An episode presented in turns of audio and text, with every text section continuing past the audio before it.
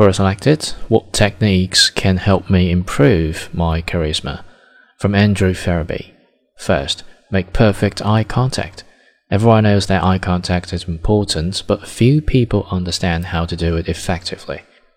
Typically, people either make too little eye contact and end up looking scared and anxious, or they make too much eye contact and look like the sort of person who has to personally introduce themselves and their misdeeds to all of their neighbors when they move into a new area. A good rule of thumb is this if you're speaking, make eye contact 80% of the time. If someone else is speaking to you, make eye contact only 60% of the time. This will increase your perceived social status and ensure that your eye contact makes you seem charismatic instead of creepy. Second, ask more questions and speak less. Plain and simple. People are more interested in themselves than anything else on the planet.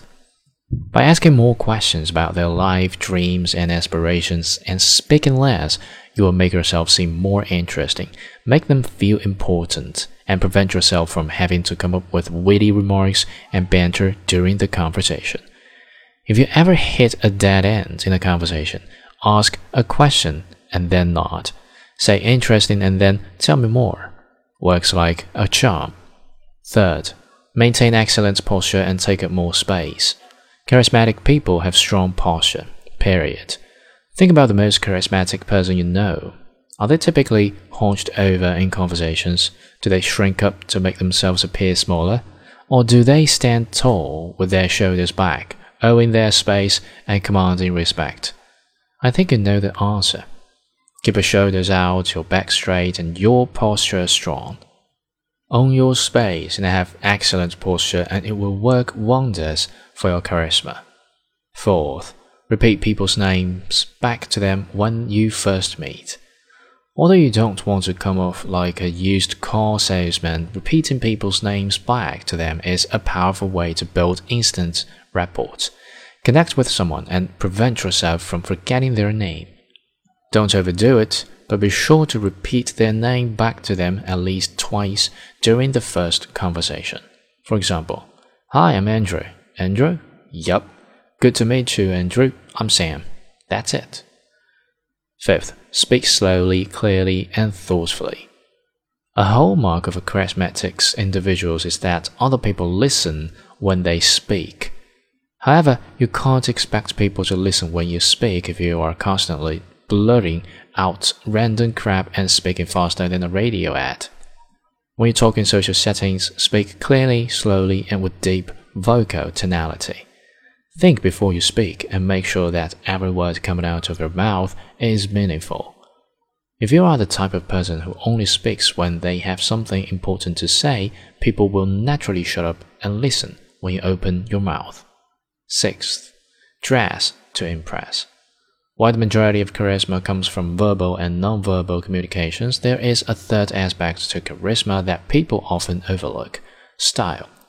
Charismatic people dress to impress and wear clothing that represents their personal status and confidence.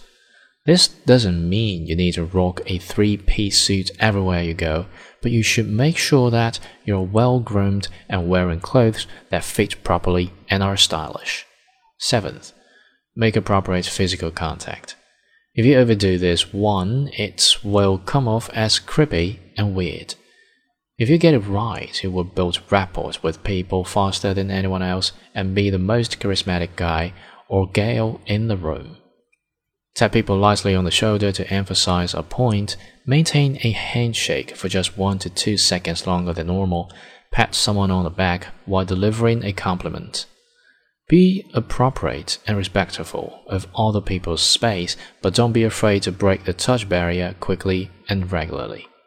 Eighth, smile genuinely and slowly. Most people smile too quickly and disingenuously. Smiling is a powerful tool for building charisma, but it needs to be executed properly.